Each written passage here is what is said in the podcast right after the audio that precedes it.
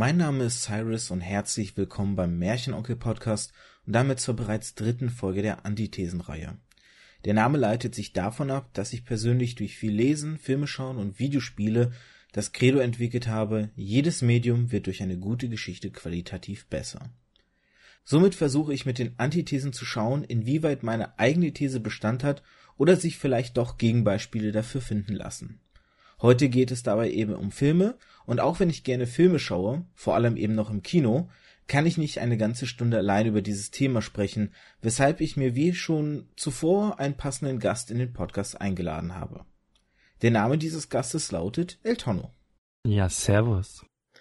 El Tono ist, ähnlich wie schon Metze und Eigi es zuvor waren, äh, nicht nur ein Let's Play-Kollege, der auf seinem Hauptkanal Let's Plays macht, sondern er kocht auch noch, er liest ähnlich wie ich dort Geschichten vor, er singt, dann macht er seine Let's Plays. Aber das, was die Expertise sozusagen hervorhebt, weswegen ich ihn heute eingeladen habe, ist sein Zweitkanal, den er auch noch führt. Ich sag mal, so ein Tausendsasser ist ja schon untertrieben für ihn. Ähm, das ist der Filmpalast, wo du Filme bewertest. Ja, das ist richtig. Äh, Filme bewerte, vorstelle oder auch die Kinovorschau mache, ja. Und teilweise auch noch Filme verlost ich sag mal, äh, wie viel Filme du da verlost, ist das immer aus der, also wenn die Frage jetzt gestaltet ist, immer aus deinem Privat äh, Also ich habe eine ziemlich Bibliothek, sag ich mal. Ich habe eine ziemlich große Sammlung und äh, stellenweise sind da noch Filme da drin, die hast du dann einmal gesehen und denkst du so, ach nee, so, nee, brauchst du eigentlich nicht wirklich. Oder es kommt tatsächlich vor, dass ich dann äh, mir die Blu-ray hole und mein Vater holt sich die Blu-ray dann auch und er sammelt die ja nicht. Ah, okay. Und dann kriege ich die Blu-ray nach oben und dann habe ich sie doppelt. Alles klar. Dann ist das Geheimnis um die Gewinnspiele somit auch noch gelüftet. Ja. Ähm, normalerweise steige ich mit der in Anführungszeichen provokanten Antithese in die Podcast rein. Heute möchte ich es bei dir ein bisschen anders machen. Denn gerade das heutige Thema Filme sind ja wirklich ein sehr storybezogenes Thema oder ein sehr storybezogenes Medium, sage ich mal. Ich glaube, mit Computerspielen und Büchern sind es halt die, äh, es ist das Medium, wo die Story mit am wichtigsten ist. Und anders als bei einem Buch, wo ich mir ja quasi die Geschichte dazu überlege, das Bild vor Augen habe, ist das im Film vorgegeben. Für mich ist die, das Schreiben wirklich leidenschaftliche Sache und das, das Schreiben, das Umschreiben einer, einer guten Geschichte ist sehr, sehr, sehr wichtig. Jetzt wüsste ich einfach mal gerne, wie du wiederum zum Film stehst, weil ich glaube, da wirst du eine ähnliche Beziehung haben, oder? Na gut, also Filme an sich, jeder Film hat eine Story, so oder so. Ob sie nun gut oder schlecht ist, das äh, mag mal dahingestellt sein. Und äh, ich muss aber sagen, nicht jeder Film muss eine gute Story haben, weil es gibt sicherlich auch ab und zu Momente, wo man dann gerne mal einfach so den Kopf ausschalten will und sich einfach berieseln lassen will. Äh, zum Beispiel, nehmen wir jetzt mal die Expendables-Reihe die nicht gerade viel Story beliefert, manchmal vielleicht ein bisschen überrascht, aber dann einfach auch äh, zur Unterhaltung dient. Und ähm, Story ist durchaus wichtig, aber nicht immer. Ähm, damit steigst du jetzt doch direkt mit der Frage ein. Ähm, und zwar meine Frage fürs heutige Thema wäre, brauchen moderne Filme dann überhaupt noch eine Handlung? Also wie wichtig ist noch überhaupt Handlung in Filmen? Oder könnte man nicht einfach sagen, weil wenn ich mir so anschaue, die erfolgreichsten Filme der letzten Jahre sind ja fast immer actionlastige Filme, wo ich wirklich sagen würde, die haben bis nahezu null Story. Ähm, ja, also ich muss zum Beispiel sagen, äh, viele Sachen, nehmen wir zum Beispiel die Transformers-Reihe. Äh, die Witzig, weil das ist genau ein Stichpunkt, den ich hier aufgeschrieben habe. Michael Bay, Uwe Boll, Transformer, erfolgreich, Handlung, Fragezeichen. Ne? So, äh, Perfekt. Ja, äh, weil ich habe nämlich, ich habe ja den letzten Podcast habe ich mir ja angehört und am Ende kam das von Transformers, wo du schon das nächste, den nächsten Podcast quasi angekündigt hast. Und da kam mir halt direkt der letzte Transformers-Film in den Kopf. Also die ersten, die ersten beiden, nee, die ersten drei waren eigentlich ziemlich gut durchdacht. Es war eine kompakte Trilogie von der Story her. So, und dann mussten sie ja, weil es einfach Geld bringt, einen vierten Teil rausbringen mit Mark Wahlberg. Wobei ich jetzt nichts gegen Mark Wahlberg an sich habe. Aber das, das, das Schlimme an diesem Film ist, ich fand ihn richtig schlecht, muss ich dazu sagen. Also er hat vielleicht tolle Effekte, tolle äh, Action drin, aber es ist einfach für mich nur ein stumpfes Hintereinandergeschiebe von Action, wie die Roboter sich gegenseitig zerfetzen.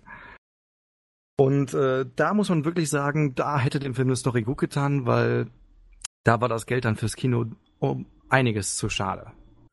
mein Eindruck ist auch, dass gerade so diese Special Effects und die Action-Szenen die Handlung häufig in den ja ins Hintertreffen sozusagen bringen, dass es mehr darum geht, tolle Szenen zu zeigen, zu viel Sets, äh, tolle Szenen zu zeigen und irgendwie möglichst spektak spektakulär die Special Effects darzustellen, als wirklich eine Geschichte mit einem mit Hand und Fuß zu erzählen, wo man wo man wirklich sitzt und hinterher sich denkt, was eine geile Erzählung, sondern wirklich einfach nur sich denkt, was für geile Special Effects.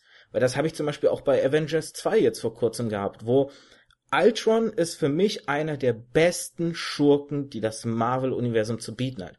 Eine der wirklich charakterlich auch interessantesten Figuren, weil man so viel aus Ultron rausholen kann, aus diesem nüchtern, logisch, maschinellen Denken, aus seiner Kontroverse auch ähm, fürs Gute geschaffen worden zu sein und die Menschen dann aber am Ende ähm, als, als wertlos empfindet und, und als Ursache fürs Böse und das Gute kann nur existieren, wenn die Menschen nicht existieren, nach dem Motto. Und dann in Age of Ultron wird das Ganze einfach nur reduziert auf ein mächtiges, tausende Ultron-Klone greifen die Avengers am Ende auf einer fliegenden Insel an.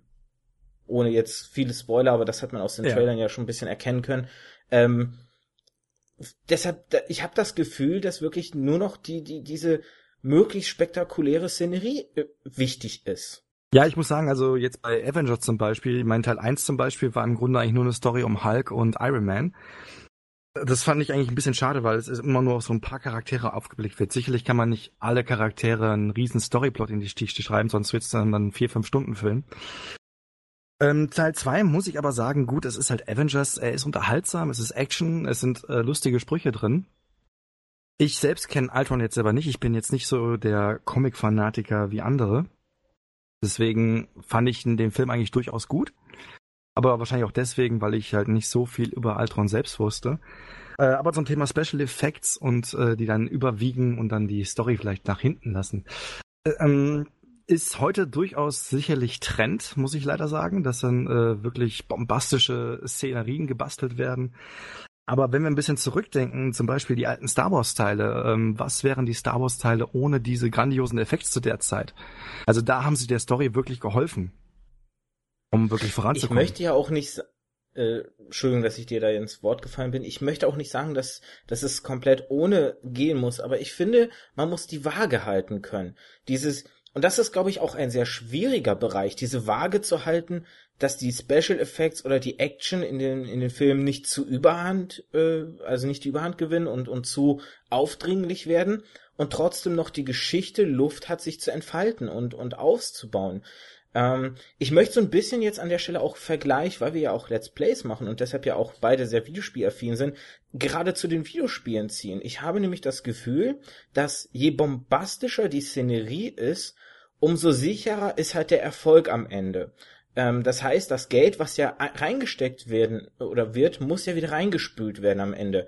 Ähm, und dass die viele Filmemacher deshalb so ein bisschen auf die sichere Seite sich äh, versuchen zu setzen.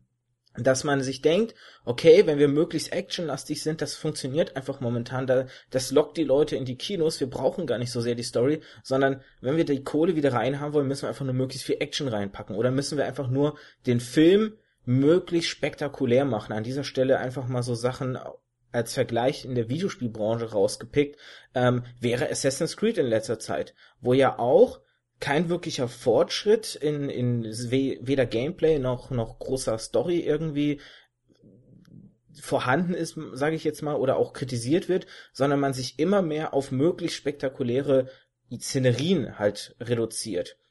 Siehst du das ähnlich oder würdest du mir da widersprechen? Also, ich würde dir vielleicht teilweise recht geben. Also, das Schöne ist ja, dass äh, bei Spielen wie auch bei Filmen der Geschmack trotz allem noch mitentscheidet. Und äh, es gibt durchaus auch äh, Filmliebhaber, die dann wirklich sich dann diese ruhigen Dramen anschauen oder auch die ganzen Liebeskomödien und so weiter, die auf diese Sachen dann auch verzichten. Wobei, wenn wir dann auf die Liebeskomödien gehen, da mittlerweile die Stories an sich eigentlich sehr durchsichtig sind. In der Regel ist es immer so, äh, Mann oder Frau verliebt sich, wird erst abges äh, abgestoßen von dem jeweiligen und dann geht durch irgendwas durch und dann am Ende verlieben sie sich trotzdem und heiraten und Happy End für alle. Ähm, aber im Großen und Ganzen äh, ist es doch wirklich auch ein Unterschied, was will ich wirklich sehen? Deswegen, äh, die, die, äh, die Filmstudios an sich äh, sind da doch noch ziemlich breit gefächert. Die konzentrieren sich nicht nur darauf. Es gibt sicherlich einige Studios, die sich äh, spezifisch nur auf gewisse Dinge äh, stürzen, aber das ist doch eher dann die Ausnahme, würde ich sagen. Du hast gerade eine sehr interessante Wortwahl benutzt. Du hast gesagt, Filmliebhaber, die noch gerne andere Filme sehen. Da, das, da kann ich wieder einen Stichpunkt von mir fast wortwörtlich so raushauen. Und zwar wollen die Leute, also sprich die breite Masse, dann überhaupt noch Filme mit einer guten Story schauen? Weil, du sagst es ja selbst, es sind die Filmliebhaber, die eher so diese intelligenteren Filme dann schauen und nicht mehr so die breite Masse. Es sind die Filme, die vielleicht noch immer erfolgreich sind, weil sie aber auch ein geringeres Budget einfach haben und deshalb immer noch erfolgreich sind, aber der breiten Masse einfach nicht so bekannt wiederum sind. Ja, also dann, also die besten Filme, finde ich, sind immer noch, äh, entweder sind sie wirklich richtig gut geschrieben oder sie werden aus dem wahren Leben gegriffen. Also Filme mit wahrer Handlung finde ich zum Beispiel noch viel interessanter als irgendwelche erdachten Geschichten weil ich äh, selbst persönlich auch gerne Dokumentationen und all so ein Kram schaue, der ja auch eher so ein Randgebiet ist, weil nicht viele gucken sich gerne Dokumentationen an. Mhm. Und äh, da nehme ich zum Beispiel American Sniper. Riesenfilm, hat aber auch ein Riesenbudget gehabt. Und ähm, der fällt ja mehr in die Rolle des Dramas, ist weniger Action. Es ist zwar, es spielt zwar im Irakkrieg, aber es geht mehr um die Person und den Menschen dahinter. Also ja, also soll ich das jetzt umschreiben? es ist äh, durchaus äh, wichtig, dass die äh, Vielzahl an Filmgenres eingehalten wird und äh, die Story an sich ist schon wichtig, wenn man äh, in den anderen Genres unterwegs ist. Also ein Actionfilm braucht nicht unbedingt eine gute Story. Ein Science-Fiction-Film vielleicht unbedingt nicht wirklich, wobei sie aber da schon vorteilhaft wäre. Und ich habe den Faden verloren. Aber auch hier bist du, es ist unglaublich, man könnte fast meinen, ich hätte dir meine Stichpunkte vorab gegeben, dass wir die darauf angepasst äh, abstimmen. Aber auch hier bist du jetzt schon wieder auf einem nächsten Punkt von mir. Und zwar gibt es bestimmte Filmgenres, die mehr oder weniger automatisch schon mit sich eine gute Story bringen oder wo man sagen kann, okay, dieses Genre da kann ich mir ziemlich sicher sein, dass einfach die Handlung im Vordergrund steht und dass die Handlung auch gut erzählt wird. Oder ist das überhaupt möglich, dass ein Genre quasi von sich aus einfach eine gute Story mit sich bringen kann? Also die, die gute Story mitzubringen ist natürlich nie garantiert. Also in der Regel ein Drama, ein richtig, ein, also ein Drama muss eine gute Story haben. Ansonsten ist es für mich kein Drama. So, aber es gelingt natürlich nicht immer. Es gibt natürlich auch Dramen, die, äh, die schaust du dir an und denkst, was ist das denn für ein Rotz? Andererseits gibt es natürlich auch richtig, richtig gute Dramen. Wie gesagt, American Sniper war zum Beispiel eins oder Blindside mit Sandra Bullock. Um da jetzt mal ein, zwei zu nennen. Ähm, Romantikkomödien. Sind wir ganz ehrlich, hast du in der Regel 15 Romantikkomödien gesehen, hast du eigentlich alle Storyplots abgedeckt, die es gibt? Oder wie siehst du das? Ich muss sagen, ich habe jetzt selten in letzter Zeit welche geguckt, aber ja, sie laufen typisch nach Schema F, ähm, wobei man hier natürlich sehr schön Parallelen zu, ziehen kann zwischen der Romantikkomödie und zum Beispiel äh, klassischen Geschichten, so so Richtung Rittergeschichte, wo du halt wirklich so der Held, der vielleicht nicht unbedingt der strahlende Ritter ist, sondern vielleicht eher auch nur eine Randfigur ist, der sich dann ne, durch verschiedene Herausforderungen kämpft, um am Ende aber seine perfekte Frau, seine seine Prinzessin quasi zu kriegen und am Ende leben sie glücklich zusammen. Ähm, da ist schon so ein bisschen alte, alte Story-Konzepte auf neu getrimmt mit der Prise Humor, damit äh, vielleicht auch mehr Leute daran Anklang finden, als weil es ist ja auch sehr schnell verschrien, dass so die Romantikkomödien so die typischen Frauenfilme sind, wo die Männer nicht gerne rein wollen, wo auch die Actionfilme wiederum die typischen Männerfilme ja quasi sind, wo die Frauen eher seltener drin sind, wobei ähm, solche, das mischt solche mittlerweile. genau solche Klassifizierungen überholt sind und ähm, wie auch in Videospielen es nicht mehr so ist, dass Videospiele eine typische Männerdomäne sind. Filme werden massentauglicher und auch ja, wie gesagt, für mich fast gefühlt auf die Masse auch mehr zugeschnitten, dass man wirklich so wie so eine Formel versucht auszurechnen, wenn ich jetzt das Element noch verbaue und jetzt noch das, weiß ich nicht, äh, süße, äh, irgendein süßes, knuffiges Ding reinbaue, dann habe ich noch die Leute, die in den Film mit reingehen und so, dass das wirklich wie so eine Formel, wie in der, wie in der Fabrik, ich habe manchmal das Gefühl, Filme werden nicht mehr gemacht aus künstlerischer Sicht, sondern die werden wie in einer Fabrik gestampft. Man hat eine Formel, wo man Element A, B und C reinhaut und dann weiß man, okay, der wird jetzt an der Kasse der Super Murder Hit und haut's raus. Ja gut, äh, das ist halt auch ein Business. So muss man es halt auch sehen. Also die Leute machen es ja nicht nur, weil sie äh, menschenfreundlich sind und den Leuten was Gutes tun wollen. Äh, sie wollen ja damit auch Geld verdienen. Und äh, es gibt ja zum Beispiel auch äh, richtige Drehbuchprogramme, wenn man selber eins schreiben möchte. Und da sind abgefertigte äh, Skriptvorteile drin. Also hast du dann wirklich dann, wir fangen mit der Einleitung an oder wie gesagt, The Movies zum Beispiel, da gab es ja auch diesen äh, äh, Drehbucheditor. Da hast du dann direkt gehabt, Einleitung, äh, Ur äh, Unfall, dann Verfolgung, Kampf, Lösung. Also die Drehbücher, wenn man sie äh, simultan schreiben will, dann haben sie halt ihren Schema F Vorlage. Aber es gibt durchaus halt immer noch wieder äh, einige Filme, wo dann drauf pfiffen wird quasi, äh, wir sind nach den Massen. Und das ist auch gut so. Und ich glaube, das wird auch äh, nie aufhören, dass ab und zu mal irgendwelche Sachen rauskommen, wo man sagen muss, der Film wird jetzt zwar keine breite Masse haben, aber der Film ist künstlerisch wertvoll. Zum Beispiel, äh, weiß nicht, ob er dir was sagt, äh, Buried mit Ryan Reynolds. Nee, sagt mir leider nichts. Der, das ist ein, ein, ein Mann-Projekt. Der Mann liegt den ganzen Film nee, lebendig begraben in einem Sarg, weil er im Irak-Einsatz war und entführt wurde. Und er spielt die ganze Zeit nur in diesem Sarg. Und das ist halt schauspielerisch großartig gemacht. Und hat auch ein verdammt niedriges Budget. Es ist vom Spanier gedreht worden und Ryan Reynolds hat sich dazu bereit erklärt, das zu machen. Und äh, solche Filme könnten es ruhig mehrere geben. Muss ich sagen ich möchte noch einen Punkt kurz erklären, weil du gerade The Movies erwähnt hast. Für die, die jetzt ähm, nicht wissen, was es damit auf sich hat, das ist ein Let's Play-Projekt, was du von dir hattest, was ich auch in der Videobeschreibung ähm, einmal verlinken werde, wo du quasi ähm, eine Art Simulation hattest, obwohl es war ein Simulationsspiel, eines eigenen Filmstudios. Es war ein reines Simulationsspiel. Ja, äh, eines, eines Filmstudios, wo du dann auch Filme gedrehen konntest, wo du eigene Schauspieler quasi ähm, in einem Editor erstellen konntest. Du hattest dann in deinem Projekt ähm, Leute, die sich einfach beworben haben, Let's Play-Kollegen, wie unter anderem ich hatte mich da ja auch beworben, ähm, eingebaut, entweder als Darsteller oder als Regisseur, äh, Regisseur und hast dann wirklich so die Filmgeschichte vom Schwarz-Weiß-Film bis, ich weiß nicht, wie modern es dann am Ende war.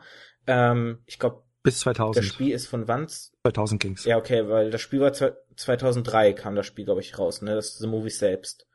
Mhm. Ähm, deshalb bis zum, bis zum Millennium. Und da hat man dann einfach die eigene Filme drehen können oder beziehungsweise ein Filmstudio aufbauen können. Ähm, nur einfach jetzt kurz zur Erklärung. Und dann noch zu dem Punkt, ähm, das Ganze ist ein Business. Ich glaube, oder beziehungsweise was heißt ich glaube, es ist ja mit ziemlich Sicherheit so, du hast recht, es ist natürlich eine Business-Sache und die Business-Sachen bringen einen gewissen Effekt mit sich. Das sieht man bei Mangas, das sieht man bei Büchern, das sieht man bei Filmen, das sieht man inzwischen bei Videospielen und das sieht man auch zum Beispiel inzwischen bei YouTube ähm, solche Business-Sachen und der Druck der Finanzierung, der Druck des Erfolghabens, der Druck des Refinanzierens unterbindet für mich zu einem gewissen Grad bei denen, die mit am erfolgreichsten sind, ich sage nicht bei allen, sondern bei denen, die mit am erfolgreichsten sind, ähm, ein wenig die Kreativität und deshalb auch so ein bisschen ähm, den Blick für das oder den, den Mut, auch mal neue Wege zu bestreiten, weil man einfach immer im Hinterkopf behalten muss, okay, wenn ich jetzt den Mut haben möchte, etwas Neues zu probieren, vielleicht ein neues Franch äh, Franchise halt äh, zu etablieren, gehe ich ein Risiko ein, weil meine Firma letztendlich im schlimmsten Fall vielleicht nicht refinanziert wird und dann da auch Menschenleben dranhängen, Jobs, äh, dass man da pleite gehen könnte. Okay, nicht jede Firma wird direkt nach einem Misserfolg pleite gehen, aber es gibt halt manche Firmen, die vielleicht so in diesem Bereich zwischen mittelgroß und groß irgendwo hängen, wo es halt schnell mal passieren kann, dass ein Flop ein Unternehmen ganz schön in die Misere reiten kann. Ja, das ist durchaus richtig, aber man muss natürlich dann auch äh, die andere Seite sehen, wenn man jetzt selbst in dieser äh, Rolle ist. Man hat halt die Verantwortung für diese Leute, wenn es dann wirklich eine richtige Firma, wenn mehrere Leute dahinter sitzen. Und dann kann man nicht einfach groß experimentieren. Man muss halt schon abwägen können, lohnt sich das oder lohnt sich das nicht. Äh, zum Beispiel sehen wir mal Rocket Beans. Da sind, glaube ich, insgesamt 30 Leute, die dahinter sitzen. Es war auf jeden Fall ein Riesenwagnis mit diesem äh, sieben Stunden, ach, äh, 24 Stunden, sieben Tage Projekt. Aber es scheint sich ja langsam aber sicher zu rentieren. Aber das ist halt wirklich immer so eine Sache, machst du das? Riskierst du wirklich alles äh, in dem Sinne oder äh, gehst du doch lieber den sicheren Weg? Und äh, in der Gesellschaft ist es halt so, äh, man geht lieber den sicheren Weg, damit man auch äh, finanziell abgesichert ist. Inzwischen bietet sich ja quasi ähm, aber eine Möglichkeit, Wagnis einzugehen und gleichzeitig Sicherheit zu haben. Ich möchte hier jetzt einfach mal auf das Phänomen Kickstarter eingehen, wo ja Videospiele gekickstartert werden, wo Brettspiele gekickstartert werden, Erfindungen gekickstartert werden und, genau, darauf würde ich als letztes kommen, auch Filme. Ähm, für mich zum Beispiel ein Fall, wo das Kickstartern eines Films sehr, sehr stark sich mir, oder eigentlich sind es sogar drei, drei Projekte, wo sich das Kickstartern von Filmen oder auch Serien mir ganz, ganz stark ähm, offenbart hat, dass ich das gemerkt habe, okay, da sind Leute, die tatsächlich ihre Filme umsetzen. Einmal ähm, das YouTube-Projekt von ähm, Dark Victory, äh, Tube Clash. Okay, ja. Die Webserie, die ja auch äh, vorab per Crowdfunding umgesetzt wurde. Dann der Film von dem JD-Darsteller aus Scrubs. Ich habe leider jetzt seinen Zack, Namen als äh, sowieso. Ja. ich weiß, was du meinst. sicher Zack. Ja, aber er hatte ja auf jeden Fall einen Film. Er hatte einen Film selbst einmal gemacht und hat jetzt einen Film über Kickstarter finanziert, der wohl sehr sehr gut bei den Kritiken angekommen ist und den er halt letztendlich, weil er hatte seinen ersten Film, der sehr künstlerisch war, der wohl mehr oder weniger erfolgreich war. Also er war jetzt kein übererfolgreicher Film, aber er hat sich wohl refinanziert zumindest. Ähm, und hinterher hat er für sein zweites Projekt einfach kein Studio gefunden, was ihn finanzieren wollte. Und dann ist er halt auf Kickstarter rübergegangen und hat darüber sich finanziert. Mhm. Und das dritte Filmprojekt, das ist mir jetzt gerade witzigerweise entfallen. Äh, worauf ich aber eigentlich zu sprechen kommen wollte mit Kickstarter. Man hört ja jetzt zum Beispiel bei Shenmue 3, dass Kickstarter auch schnell mal missbraucht wird, wie so eine Art ähm, Geschmackstest. Wir schauen mal, ey, sind, haben die Leute überhaupt Interesse auf, auf das Ding? Und wenn das dann gekickstartet ist, dann setzen sich die Großen mit in den Topf und wollen daran verdienen und sagen, okay, hier, du kriegst das auch unsere Kohle, weil wir sehen, die Leute interessiert's wirklich. Ähm, dieser, dieser Missbrauch als Geschmackstest. Glaubst du, dass das vielleicht in Filmen auch so derart passieren könnte und vielleicht auch überhand, dass Filme, vielleicht selbst so große Filme irgendwann über Kickstarter finanziert werden? Große Filme glaube ich eher nicht. Also es wird wohl eher bei diesen kleinen Filmen bleiben. Übrigens Zach Braff heißt er. Ich habe gerade gegoogelt. Danke. Und der Film war I, I wish uh, wish was here. I wish I was here oder sehen wir nicht? Genau. Ähm, ich habe den Film leider nicht gesehen. Ich, ich kenne aber den Trailer und äh, der Trailer sah schon sehr toll aus. Ist halt mehr so ein Drama, ein Familienfilm. Mhm. Ähm, aber zum Beispiel auch Filme wie Kong Fury, die du jetzt glaube ich nicht aufgelistet hast. Das war der dritte. Danke. Kung Fury, ja. Äh, den ich persönlich gesehen habe und ich muss ganz ehrlich sagen, er ist zwar lustig, aber ganz ehrlich, äh, den hätte die Welt aber auch nicht gebraucht. Er ist ein bewusster Trashfilm mit Hommage an die 80er Ja. einfach. Ja. Aber mir war das dann doch am Ende dann zu trashig, aber egal. Ähm, nee, ich glaube, große Filme werden da nicht wirklich drauf in Anspruch genommen. Also die großen Filme werden immer ihre Finanzierung kriegen. Also wenn allein schon zum Beispiel auch Assassin's Creed wird ja jetzt demnächst ins Kino kommen. Oder WoW, jetzt kürzlich ist der Trailer ja erschienen. Und äh, ja, WoW sowieso, da ist ja schon seit Ewigkeiten drin. Ähm, also solche, solche Sachen, die werden immer eine Finanzierung kriegen, weil es automatisch auch bewusst ist, der Film wird das Geld locker wieder reinspielen, wenn nicht sogar verdoppeln. Deswegen, also da wird sich äh, nie die Frage ste- stellen, äh, müssen wir mal auf Kickstarter mal fragen, ob wir vielleicht was kriegen. Weil ganz ehrlich, äh, die Leute, die auf Kickstarter auch äh, Sachen äh, sponsoren, die sind ja auch nicht dumm. Also sicherlich, äh, wenn man jetzt äh, sagen würde, oh, Avengers 3, äh, wir hauen mal auf Kickstarter. Äh, sicherlich, wenn du da ge genehmigt bekommst, du kriegst eine Gewinnbeteiligung, dann wird natürlich jeder alleine darauf einsteigen, aber allgemein einfach nur so, so supporten, äh, ich glaube, da wird nicht jeder drauf anspringen, weil die nach dem Motto, die kriegen eh ihre Millionen dafür. Warum soll ich mich da jetzt auch noch äh, dran beteiligen und mein gut verdientes Geld da reinhauen? Nun gut, aber dann anders bei kleineren und Independent-Filmen, dass das wirklich, wie gesagt, wie so eine Art Geschmackstest missbraucht wird. Ähm, ich habe dazu nämlich mal ein interessantes Video gesehen, wo das nämlich gerade im Brettspielsegment und im Videospielsegment ähm, sich betrachtet wurde und gesagt wurde, im Brettspielsegment ist es wirklich so passiert, dass dieses ähm, Antesten, wie interessiert sind die Leute an diesem möglichen Produkt, so weit geführt hat, dass quasi Brettspiele quasi nicht mehr auf Kickstarter finanzierbar sind, weil die Leute einfach da kein Geld mehr reinstecken, weil die ihr Vertrauen komplett verloren haben.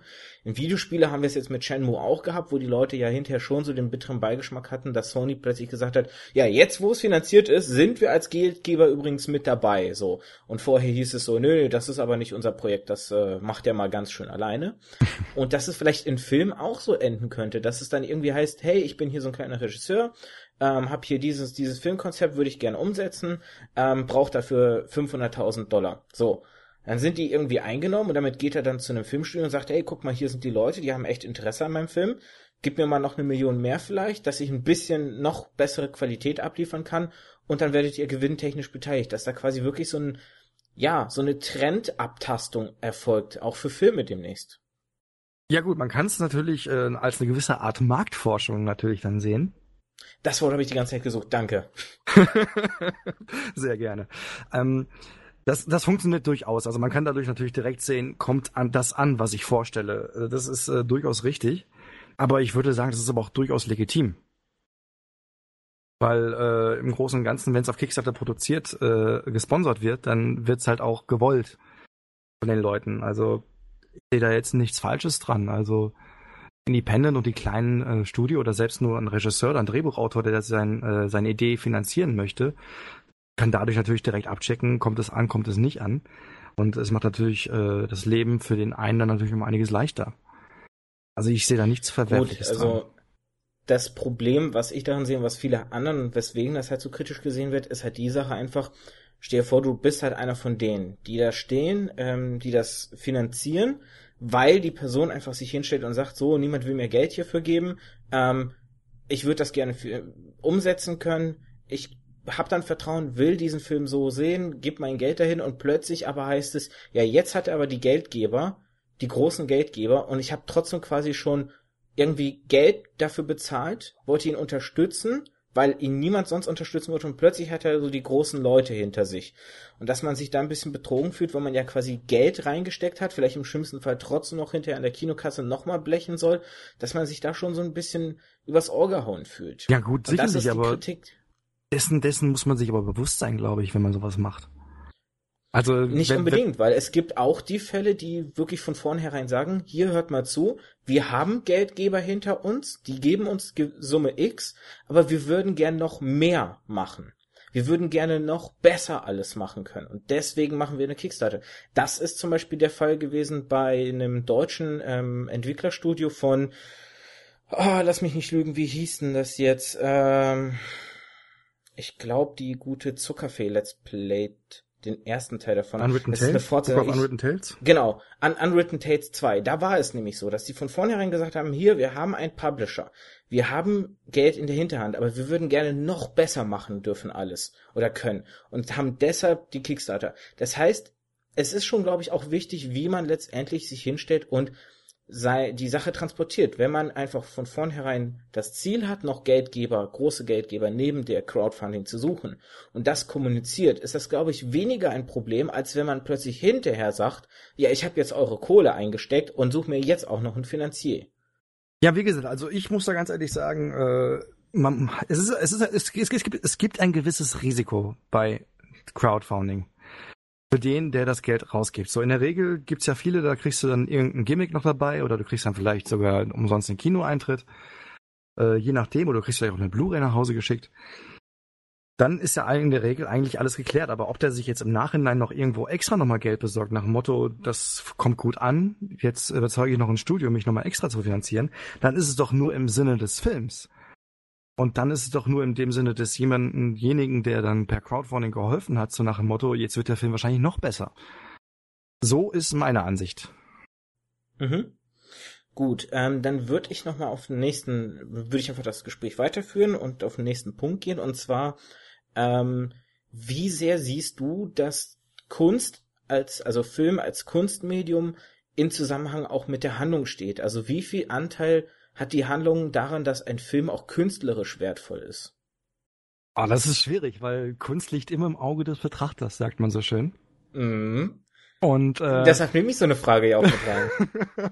es gibt zum Beispiel, ich habe letztens, ich habe es mir angetan, ich weiß nicht, warum ich es gemacht habe, aber Lars von Trier zum Beispiel, dessen Filme werden ja sehr stellenweise oft als äh, Kunst dargestellt. Und ich muss sagen, Lars von Trier hat für mich einfach nur äh, ziemlich viel Brei in der Mütze. Also ich habe mir tatsächlich Nymphomaniac 1 und 2 angeguckt. So, dieser Film soll künstlerisch sehr wertvoll sein. Mhm. Ich sage, dieser Film ist ein großer Porno ohne Sinn und Verstand für mich. Jeder kann jetzt gerne auf mich einschlagen, du hast den Film nicht begriffen, aber so sehe ich es nun mal. Ähm, und äh, richtig künstlerisch wertvolle Filme, ich weiß nicht. Also wie gesagt, ich finde zum Beispiel äh, richtig gute Schauspielerei ist für mich kunstvoll. Deswegen würde ich sagen, zum Beispiel Buried, äh, lebendig begraben mit Ryan Reynolds, ist für mich künstlerisch wertvoll, weil es halt eine herausragende schauspielerische Leistung ist. Mit äh, so wenig, mit, mit nur einem Schauplatz und äh, eigentlich einer guten Story, wobei die Story halt wirklich minimal auf diesen Schauplatz bezogen ist, grandios gespielt ist. Ähm, das ist halt wirklich die Ansicht, wie benennt man Kunst? Ich weiß nicht, wie benennst du denn Kunst bei Film? Also für mich Kunst bei Film ist vor allem natürlich, ähm, ja, du hast es selbst schon gesagt, es ist natürlich eine sehr schwierige Sache, weil es im Auge des Betrachters äh, äh, liegt da ich halt einfach ein sehr storybezogener Mensch bin, ist für mich tatsächlich einfach das, wie die Geschichte erzählt wird. Und da ist dann auch natürlich die schauspielerische Leistung sehr, sehr wichtig, aber halt auch die Geschichte an sich. Wie logisch in sich selbst ist sie und logisch, ich sag immer, ein, eine Geschichte muss nicht logisch im Vergleich zu unserer realen Welt sein, sondern in der Welt, in der sie erzählt wird, muss sie mit sich selbst logisch sein. Ähm, das wird, die, dieser Satz wird vielleicht verständlicher, wenn man jetzt zum Beispiel Bezug nimmt auf Transformers oder auch zum Beispiel auf japanische Manga oder auf Comics. Ähm, die Sachen, die zum Beispiel in einem Batman geschehen, wären in unserer Welt so nicht unbedingt logisch. Wer behauptet das? Aber in der Welt von Batman sind sie halt logisch. Und das ist wichtig. Ich hasse es zum Beispiel, wenn Leute Filme nur deswegen oder auch Manga oder Comics zerreißen, so nach dem Motto, ey, das, was da geschieht, ist so total unlogisch. Ja, ja nach unserem Maßstab, aber mhm. nicht nach dem Medium. Und deshalb, also, äh, die, wenn die Geschichte in sich selbst logisch ist und in dieser Welt, in der sie spielt, logisch ist, wenn die schauspielerische Leistung zusammengreift, dann ist für mich so ein, so ein Film künstlerisch wertvoll und ein sehr schönes Beispiel, um auch zum Beispiel zu zeigen, dass gerade solche Filme dann am Ende auch sehr, sehr, sehr finanziell erfolgreich sein können, ist für mich Forrest Gump. Forrest Gump ist für mich einfach ein grandioser Film, der finanziell damals, soweit ich informiert bin, korrigiere mich, wenn ich falsch liege, äh, sehr erfolgreich gewesen ist, der einfach eine unglaublich tolle schauspielerische Leistung mit sich brachte, der ähm, die Special Effects pointiert genutzt hat, zum Beispiel, wo dann Forrest Gump äh, in diese Kennedy ähm, ja. Sache rein editiert wurde, wo er dann irgendwie aufs Klo muss und so die Geschichten.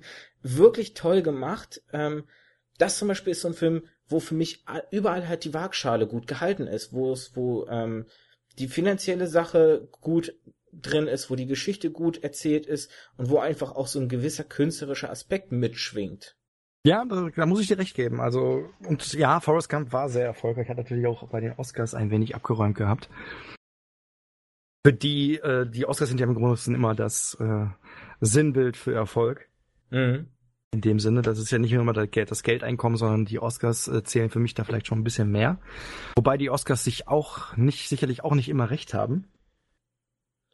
Ja, also, da gab es schon so einige Kontroversen. Also zum Beispiel damals hatte äh, Hör zum Beispiel ganz große Oscar-Nominierungen. Ich habe mir den Film dann angeschaut. Ich fand den Trailer von Hör mit Joaquin Phoenix auch großartig. Und dann habe ich mir den Film angeschaut mit Freunden.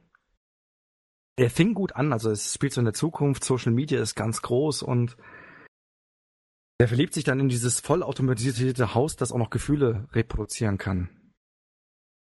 So, und er verliebt sich dann in sein, sein, sein Haus und so weiter. Das war ja alles noch schön und gut, aber da waren stellenweise dann Dialoge drin, ähm, er, er unterhält sich dann mit einer Frau abends im, per, per, per, per Telefon. Es wird dann so eine Art äh, Telefonsex. Und auf einmal bringt sie dann den Sack, jetzt nimm die tote, jetzt nimm die tote Katze und erwürg mich damit. Wo wir dann vom Fernseher okay. saßen und ich denke so, okay. so, so wahllose Dinge, die einfach nicht mehr reingepasst haben. Und das hat den ganzen Film dann kaputt gemacht. Hm. Und deswegen, also, ja wie gesagt, also ich für meinen Teil finde, es müsste mehr so, so solche Filme geben wie halt Richtung Forrest Gump.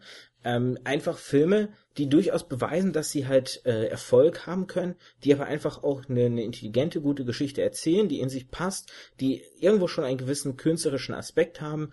Ähm, zum Beispiel ein Film, den ich leider, leider, leider bis heute noch nicht geguckt habe, aber der zum Beispiel auch sehr hoch gelobt wird, auch zum Teil wegen seiner Geschichte und der trotzdem zum Beispiel auch Action-Elemente enthalten soll. Da kannst du bestimmt gleich sagen, inwieweit das ganze Gehörte auch so stimmt. Wäre Inception für mich. Großartig. Wäre das so eine Art, sage ich mal, moderner Forrest Gump, also ein, ein Äquivalent aus unserer heutigen Zeit zu Forrest Gump? Ja, ich weiß ja, so Inception ist auf jeden Fall ein Film, äh, da musst du halt die ganze Zeit dabei bleiben. Es gibt Filme, da kannst du einfach mal ab und zu abschalten, aber bei Inception ist so der Fall, wenn du da einmal nicht aufpasst, kommst du da vielleicht stellenweise nicht mehr hinterher. Aber Inception ist ein großartiger Film, großartig mit Leonardo DiCaprio, der sich nach und nach immer be zum besseren Schauspieler entwickelt. Ich meine, jeder macht seine Fehler, Titanic, ne? er war jung und brauchte das Geld. Ja, sozusagen. Äh, und James Cameron hatte genug davon.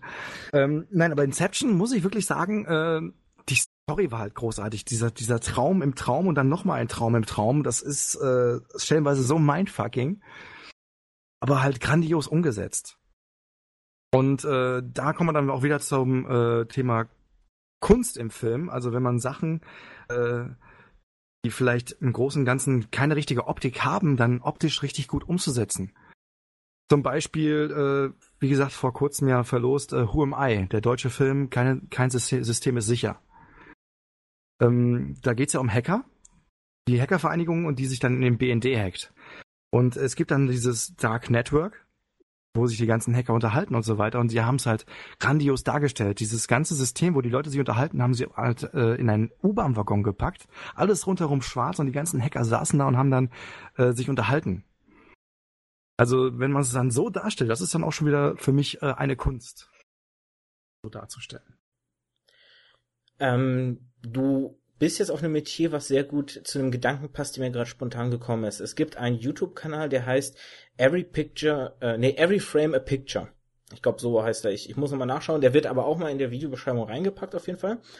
Und da ist eine Person, ich habe mich jetzt nicht näher mit dem auseinandergesetzt, aber so wie ich es aus seinen Videos heraushöre, ist er wohl auf einer Filmschule als äh, für, mhm. also nicht nicht als Schauspieler oder als Regisseur, sondern als Kameramann.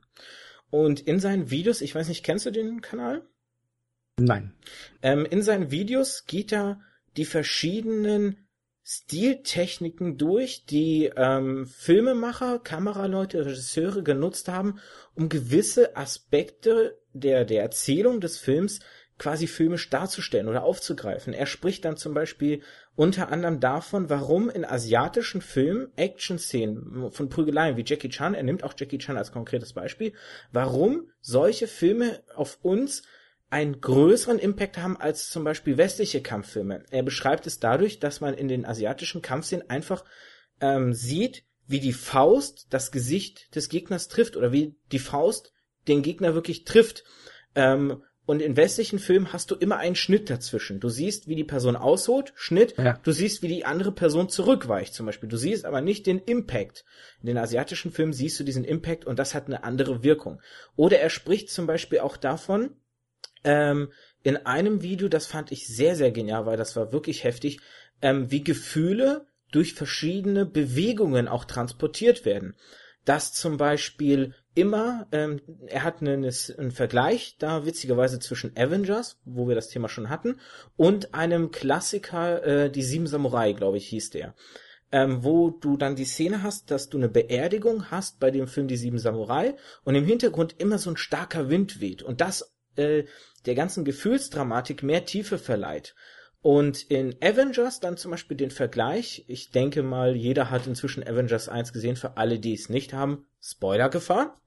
Ähm, in Avengers 1 hast du ja die Szene, ich, du hast ihn hoffentlich gesehen, nicht, dass ich dich jetzt spoiler. Ja, ich hab äh, Das wär's noch. Ich hab, ich hab das wär's gesehen. noch, wenn ich dich jetzt spoilern würde. Ähm, wo ja dieser besondere Agent stirbt und dann ähm, Nick Fury ja. quasi mit den Karten die Avengers dazu antreibt. Agent Danke. Ich habe die ganzen Namen, ich bin nicht so der Namensmensch. Ähm, und in dieser Szene zum Beispiel siehst du überhaupt keinerlei Bewegung. Was der Dramaturgie tatsächlich, wenn du die Szenen vergleichst, es war tatsächlich so, dass für mich in dem alten Klassiker die Dramaturgie des Todes einfach viel stärker vertreten war durch eine ständige Bewegung im Bild. Und das zum Beispiel war ganz interessant, dass diese Filmtechniken halt wie wichtig oder wie stark die mit der Story, mit dem Geschehen auf dem, was wir sehen, sich verzahnt.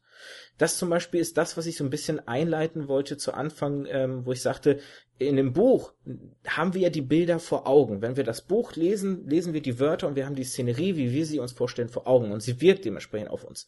In einem Film muss natürlich der Regisseur, der Drehbuchautor und der Kameramann müssen diese Wörter irgendwie filmisch genauso auf uns wirken lassen.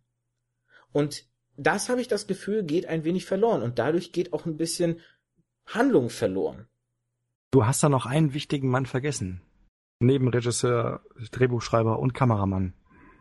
Sag's mir. Ein guter Film ist nichts ohne die richtige Musik. Natürlich, ja klar. Die Musik ist, ähm, es gibt da ja schöne Experimente von Szenen, wo die gleiche Szene mit verschiedener Vi äh, Musikuntermalung unterschiedliche Wirkung haben kann. Man sieht eine Frau durch den Wald spazieren Du legst einmal fröhliche Musik drunter, dann hast du einfach eine Frau, die im Wald spaziert. Horrormusik. Du legst bedrohliche Musik drunter, hast direkt den Horroreffekt dahinter. Klar, verzeih mir, da stimmt. Ähm, natürlich ist auch der der die der Musikkomponist essentiell für die für die Unterstreichung des des filmischen Mittels zur Storyerzählung. Weil also äh, das, das Wichtigste überhaupt ist halt, wenn wenn es einen richtig packen muss. Also ich bin auch jemand, ich ich gebe es auch zu, es kommt tatsächlich vor, dass äh, mir der ein oder andere Film Tränen in die Augen drückt. Und äh, wobei der letzte. Ich schäme mich nicht, das ebenfalls zu bestätigen. Wobei der letzte ist, glaube ich, schon was länger. Der letzte war tatsächlich King Kong. Ähm, bei mir war es Guardians of the Galaxy und ich schäme mich nicht. Auch hier an der Stelle für alle, die es noch nicht gesehen haben, Spoilergefahr. Ähm, ich hätte nie erwartet, dass ich für einen Baum weinen würde. okay. Ja, also bei, bei, bei, also bei King Kong zum Beispiel war es halt so, wo King Kong eingeschläfert wird, also der neue mit Jack Black und so weiter, ne? Mhm. Die Neuverfilmung von King Kong. Dann King Kong eingeschläfert wird. Die ganze Szenerie, die Musik, das passte halt so extrem gut. Und du warst halt so mitten im Film und hast dich halt komplett gucken lassen vor dem Film. Da geht's dann einfach nicht anders. Entweder kommt dann die Gänsehaut oder es rollt dann das ein oder andere Tränchen runter. Und da, wenn, wenn ein Film das schafft, dann ist er richtig gut. Ich habe die Uhr auf dem Blick und ich sehe, wir neigen uns dem Ende beziehungsweise gehen mit großen Schritten aufs Ende zu. Ähm, ein paar Minuten haben wir noch und ich möchte tatsächlich noch drei Punkte gerne irgendwie schaffen, wenigstens anzureißen. Aber es sind Punkte, die relativ, glaube ich, schnell, also zwei davon sind, glaube ich, relativ schnell beantwortet. Ein Punkt sind Fortsetzungen. ähm, ich habe ja die, die ganze Zeit auch immer die Story im Hinblick. Und ich habe, oder meiner Meinung nach ist es so, dass Fortsetzung, einfach meiner Erfahrung nach, ich kenne gerade meine Handvoll Fortsetzungen, die gleich gut oder besser waren wie der erste Teil. Ähm, Fortsetzung versuchen immer alles größer, besser, spektakulärer, wo wir wieder wären, alles muss einfach nur spektakulär sein, zu machen, aber die Handlung, habe ich das Gefühl, ist dann meistens wird noch mehr vernachlässigt oder wird sogar teilweise noch mehr ins Abstruse gezogen als vielleicht im ersten Teil. Also nehmen wir jetzt zum Beispiel mal ein äh, Fluch der Karibik, wo ja schon der erste Teil eine sehr amüsant abstruse Geschichte hat mit Jack Sparrow einfach auch als als dem Piratenkapitän und dann wird das Ganze einfach in Teil 2 und 3 noch mehr überspitzt und, und dann merkst du einfach, dass diese Story in sich wie ein Kartenhaus zusammenfällt. Deine Meinung zur Fortsetzung? Meine Meinung zur Fortsetzung des Öfteren leider äh, missraten. Es gibt aber auch gute Fortsetzungen. Äh, wenn ich jetzt mal in die ältere Region gehe, zum Beispiel Indiana Jones 1, 2 und 3. 2 und 3 waren grandiose Fortsetzungen von Indiana Jones. Weil, gut, das ganze Indiana Jones Universum ist einfach großartig. Teil 4 hätte man sich sparen können. Also bis zu den Aliens äh, war das noch gut, aber naja. Aber was macht für dich die Indiana Jones Fortsetzung dann besser? Wirklich die Geschichte des Films oder am Ende einfach nur das Drumherum? Also im Grunde greifen sie das Indiana Jones Schema halt richtig gut auf, aber ähm, das ist halt wie, ähm, wie hieß nochmal der Film mit Michael Douglas, äh, Jagd nach dem grünen Diamanten? Ich glaube, ich auch weiß, so einen welchen Indiana. Jones Typen gespielt. Ja, ja, ich, ich Und da gab es auch eine Fortsetzung von. Ich weiß, welchen du meinst. Aber ich im habe den tatsächlich mal Im gesehen. Großen und Ganzen, man hat halt die, die Rolle Indiana Jones. Und das ist wie bei dem Videospiel. Nehmen wir zum Beispiel Uncharted. Das ist eigentlich das perfekte Beispiel, weil Uncharted ist eine Mischung aus Tomb Raider und Indiana Jones. Ähm, wenn du das Schema von Indiana Jones immer wieder beibehältst und dann halt eine gute, plausible äh, äh, Schatzsuche quasi dranhängst. So, ich weiß nicht, beim ersten Teil war es die Bundeslade, richtig? Ähm, beim zweiten Teil war es der Heilige Gral und beim dritten Teil war es. Oder was beim dritten Teil? Nee, beim dritten war es der Heilige Gral. Die Indiana Jones Filme. Beim zweiten war es irgendwann mit Indi beim, beim, beim zweiten war es irgendwas in Indien mit den, mit den Steinen. Ich, ich werde dich jetzt schockieren, aber die Indiana Jones Filme kenne ich leider nicht. Ich kann dir nicht helfen, welche Was? Gegenstände er gesucht hat. Im ersten war es auf jeden Fall die Bundeslade, im zweiten war er in Indien nach irgendwelchen Steinen und im dritten war es äh, der heilige Gral, den er gefunden hat. Und äh, wenn es dann halt richtig gut verpackt ist, die Story ist plausibel und äh, dann, dann sind die Fortsetzungen gut. Es gibt natürlich auch richtig miserable Fortsetzungen. Da kommt mir sofort Saw in den Kopf.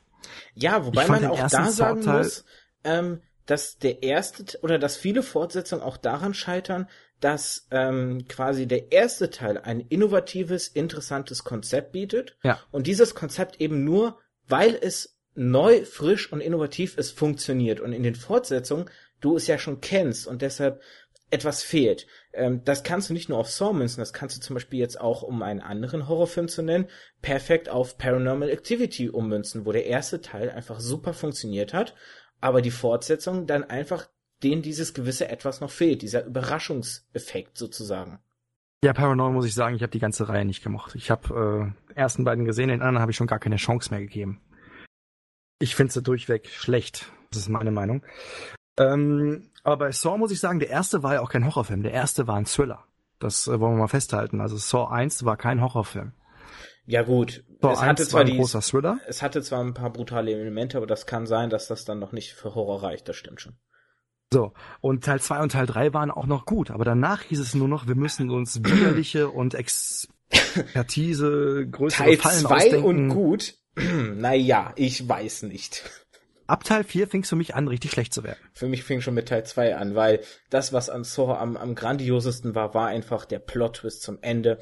Und da kann schon Saw 2, der versucht hat, einen ähnlichen Plot-Twist aufzugreifen, äh, war dann schon total durchschaubar und die Figuren waren auch alles andere als gut. Aber ähm, wie gesagt, für mich fing schon bei Teil 2 an, schlecht zu werden.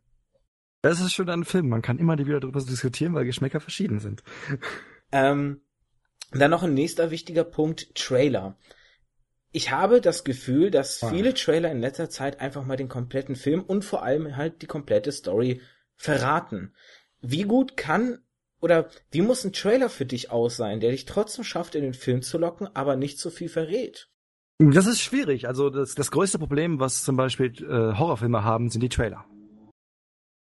In Horrorfilmen, im Trailer wird meistens schon die heftigsten Sachen werden im Trailer gezeigt, um den Zuschauer, Zuschauer, zu packen. So, und ähm, Die Zs immer. Und da ist halt wirklich das Problem. Dann gehst du in den Film rein und dann bist du halt total enttäuscht, weil du halt die dicken Sachen schon im Trailer gesehen hast. Das gleiche Problem habe ich zum Beispiel jetzt äh, bei Pixel.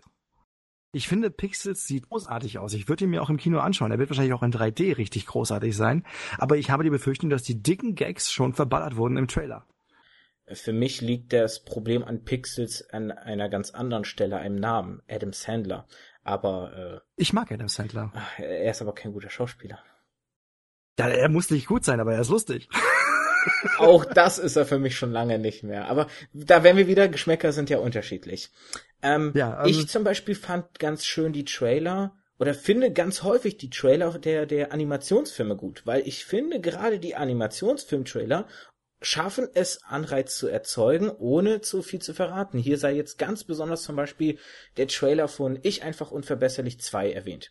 Dieser Trailer benutzt tatsächlich Szenen, die so in einem Film vorkommen, wo du aber sitzt und denkst, du weißt eigentlich gar nichts über den Film. Der Trailer lief damals so ab, dass du ähm, zwei der Minions draußen im Garten gesehen hast, die da irgendwie, äh, glaube ich, Golf gespielt haben und dann plötzlich einfach mal so ein Licht von oben kam, so so UFO-mäßig und den einen Minion so hochgezogen hat, der sich an einem Grashalm festgezogen hat, Ah ja. dann abge äh, irgendwie um Hilfe da gefuchtet hat, dann reingesogen wurde, der andere lacht ihn noch aus, wird dann mit hochgesogen, aber am Ende Ja. und das, das war, es hat mich für den Film begeistert, aber ich habe dadurch nichts über die Story am Ende gewusst. Gar nichts. Wichtig ist natürlich, wenn so ein Trailer ist, äh, die, die, die, die Sachen, die im Trailer gezeigt werden, müssen eigentlich aus dem ganzen Kontext des Films gerissen werden. Das ist zum Beispiel richtig wichtig. Also ich glaube zum Beispiel Ant-Man äh, in den Trailer, der auch richtig gut ist. Ähm, leider ist der Comic ja hier bei uns in Deutschland nicht so verbreitet wie in den USA. Mhm. Ähm, da glaube ich, sind viele Sachen aus dem Kontext gerissen im Trailer was den Film dann zugutekommt, weil du sie dann, die Sachen, die du im Trailer gesehen hast, dann in einem ganz anderen Zusammenhang im Film zu sehen bekommst.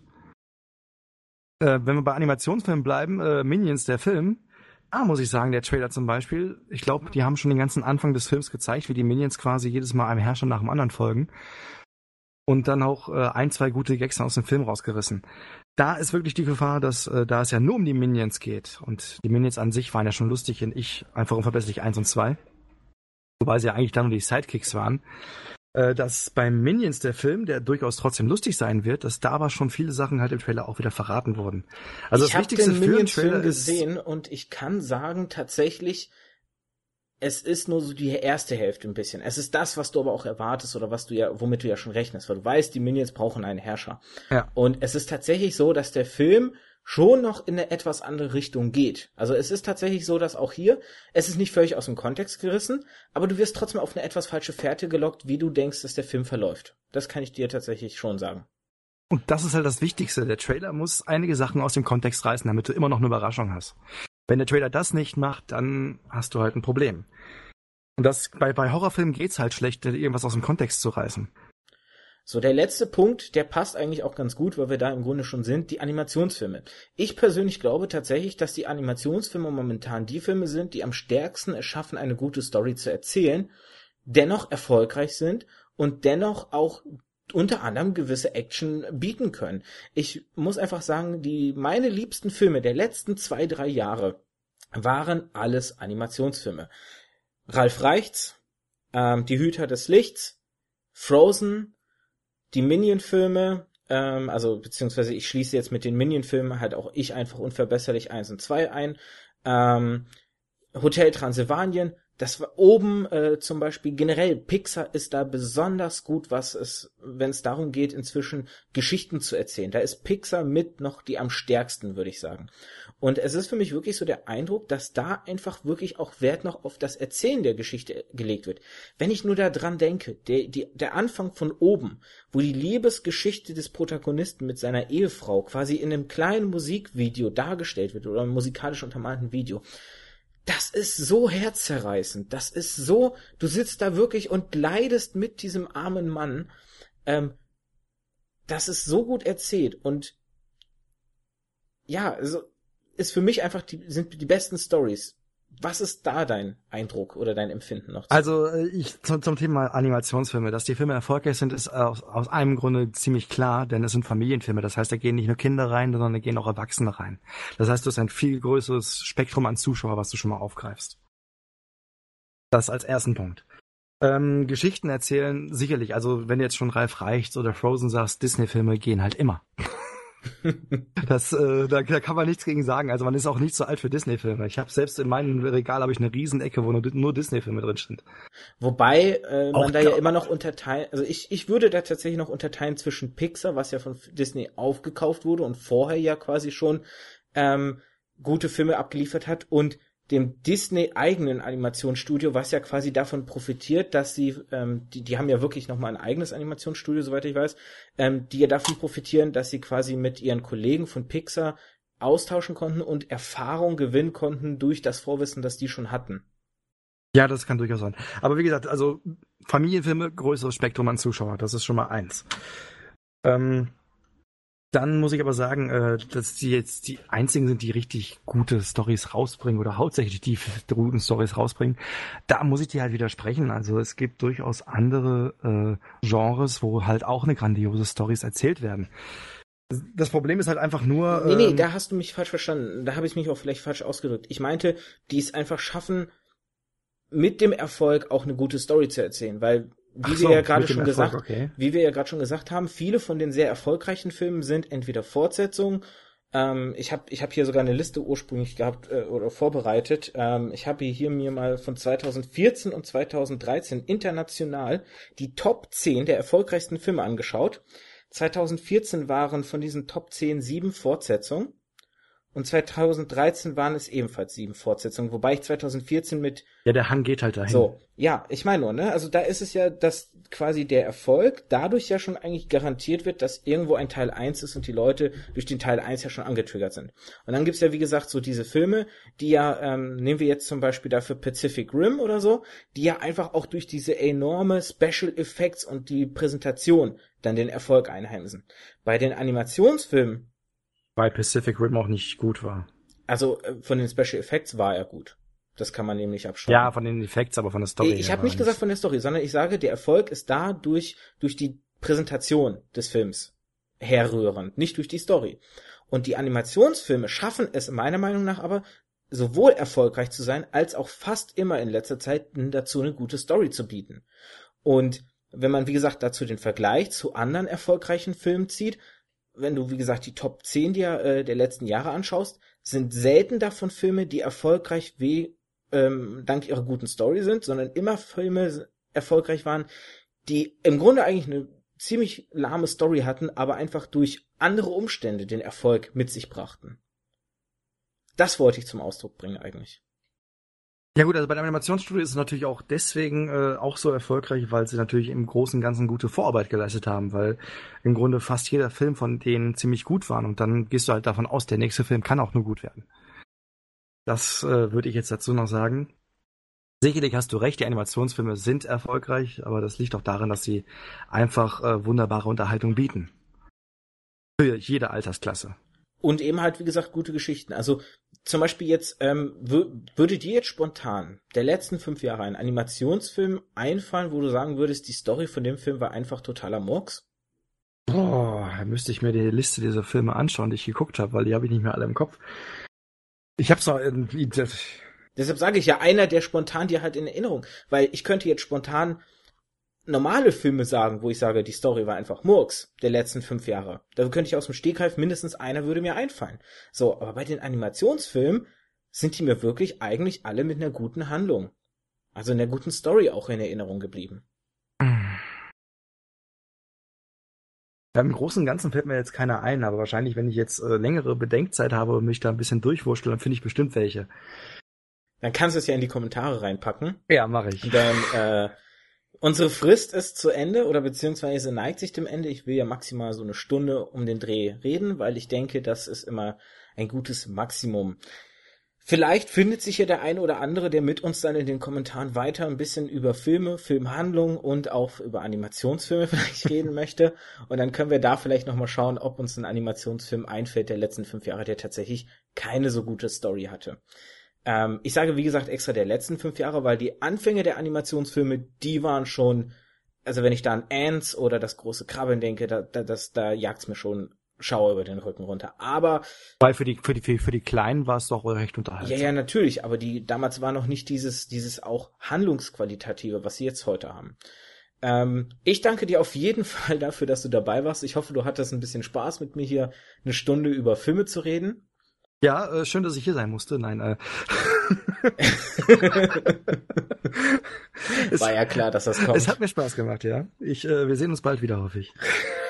Ich hoffe auch. Also ich würde mich auf jeden Fall freuen, ähm, wenn wir nochmal ein filmisches Thema oder vielleicht auch ein anderes Thema finden, wo du dabei bist, ähm, weil das wäre schon ganz schön, einfach nochmal über irgendwelche Sachen reden. Du hast ja schon ein bisschen mehr Erfahrung, du hast ja dein Trash Talk, wo du ja podcastartig dich zu verschiedenen Themen auseinandersetzt. Ja, aber du da nicht rein willst. Jetzt, ja, weil ich da auch vor die Kamera muss. Du überwindest du auch noch irgendwann. Was meinst du, warum ich hier bei mir die Kamera auslasse? Irgendwann überwindest du das. Äh, irgendwann, wenn ich das Selbstvertrauen dafür hab. So, an dieser Stelle meldet sich wieder der gute Cyrus der Gegenwart zu Wort. Ich möchte mich nochmals bei dem guten El Tono bedanken dafür, dass er damals beim Podcast zum Thema Filme eben mit dabei gewesen ist und mir so tatkräftig mit seiner Expertise zur Seite stand und seine Meinung zu den einzelnen Themenaspekten dazugegeben hat.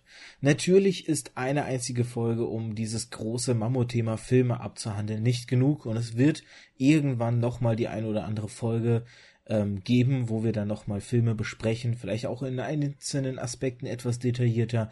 Das wird sich dann entsprechend zeigen müssen. Es tut mir im Übrigen auch leid, dass es ein paar Probleme mit ähm, diversen Podcast Quellen, sage ich mal, gegeben hat, ähm, um das Hochladen der Folgen zu ermöglichen. Ich hatte ja eigentlich vorgehabt, jede Woche ähm, eine alte Folge rauszuhauen, um die sozusagen relativ schnell aktuell zu haben, um dann endlich mit neuen Folgen aufwarten zu können.